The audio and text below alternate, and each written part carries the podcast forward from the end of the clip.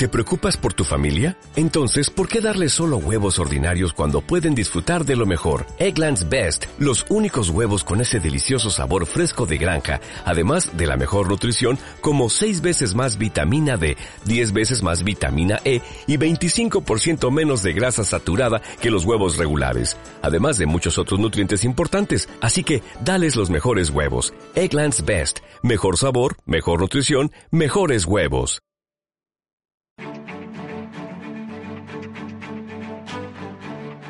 En Capital Intereconomía, el consultorio de bolsa.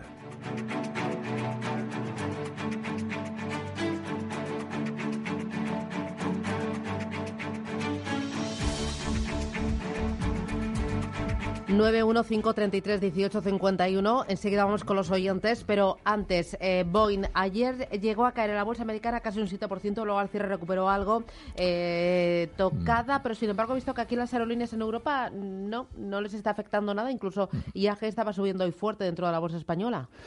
Bueno, es que el, eh, el, negocio de las aerolíneas y el de los eh, fabricantes de, eh, de, aviones es diferente, ¿no? Es decir, ayer el accidente de, de Boeing es lógico que, que afecte a, a, la compañía porque, bueno, ya estamos viendo como muchas líneas aéreas han decidido dejar de operar con, con, estos aviones hasta que se aclaren las circunstancias. Este aparato es uno de los que mayor volumen de ventas tiene de Boeing, es el que utilizan, por ejemplo, casi todas las, eh, las low cost para eh, viajes así de, rango medio, eh, intraeuropeo, por ejemplo, e en consecuencia pues es normal que haya habido una reacción negativa del mercado hasta que se aclare, bueno, pues realmente hasta qué punto este modelo tiene problemas y va a tener que, retirarse y eso pues puede suponer unas pérdidas importantes para la compañía. Pero esto no afecta realmente a las líneas aéreas, ¿no? Mm, las líneas aéreas van a seguir operando eh, con normalidad independientemente de que utilicen este avión o no y en consecuencia pues no ayer no, no, les afectó, tampoco le afectó a Airbus, por ejemplo, ¿no? Que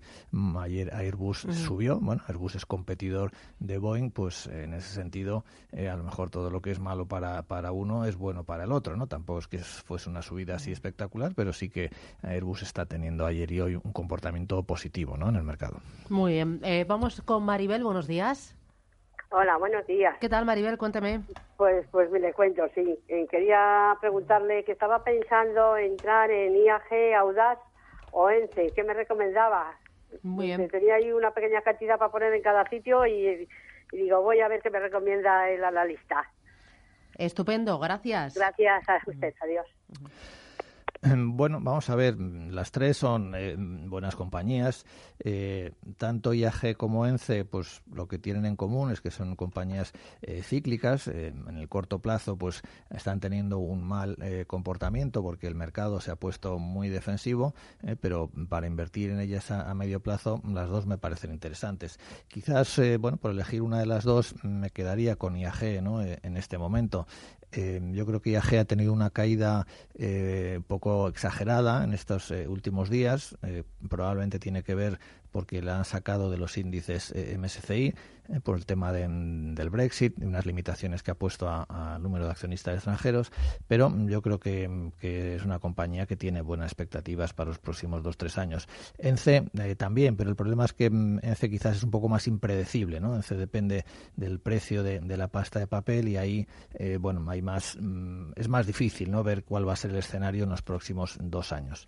Y, respecto a Audax, bueno, yo creo que todo el sector de, energías renovables, pues está claro que eh, tiene un gran interés por parte de los inversores eh, porque las políticas de transición energética mm, que, se están preparando para los próximos 10, 20, 30 años, pues mm, van a implicar un gran crecimiento ¿no? de, eh, del volumen de negocio de estas compañías y bueno, pues mm, ya yo creo que jugar esa, esa baza de crecimiento a través de, de Audax, pues también me parece bien. lo único que hay que tener en cuenta con compañías como Audax o pues es que eh, sus fluctuaciones, sus movimientos son, son muy amplios y bueno, hay que tener un poco de, digamos, de estómago para, para aguantar esos movimientos, ¿no? Pero si lo hace con vistas eh, a, largo plazo, eh, pues tanto IAG como, como Audax mm, son los dos valores de estos tres que ha mencionado que quizás ahora elegiría. Muy bien, vamos con un mensaje de audio.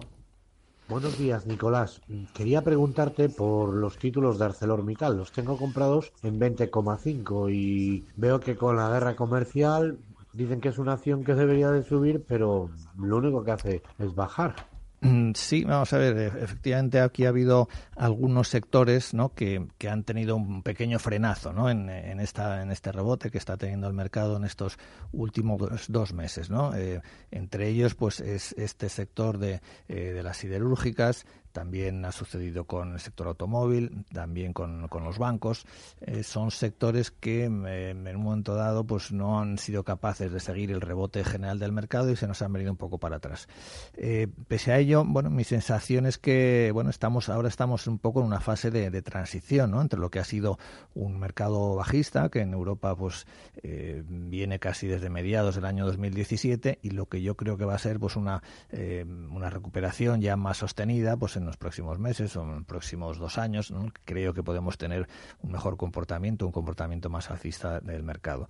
Eh, entonces, eh, estos sectores, pues en esa transición, pues todavía aquí pues están un poquito en la duda, ¿no? De si ya van a subir o si todavía tienen que trabajarse un poquito más eh, en la zona de mínimos, pero mmm, bueno, yo creo que, que, son valores que yo aguantaría, ¿no? Porque pienso que el tema de China, pues se va a resolver positivamente y más allá de las dudas y lo que les cueste arrancar, pues pienso que tarde o temprano eh, vamos a ver una recuperación en Arcelor. Los resultados que ha publicado del año pasado pues han sido buenos, es decir, que en general el negocio está en una dinámica positiva y creo que acabará recuperando. Muy bien, Javier, ¿qué tal? Buenos días. Buenos días, gracias por dejarme preguntar uh -huh. eh, y un saludo para los dos.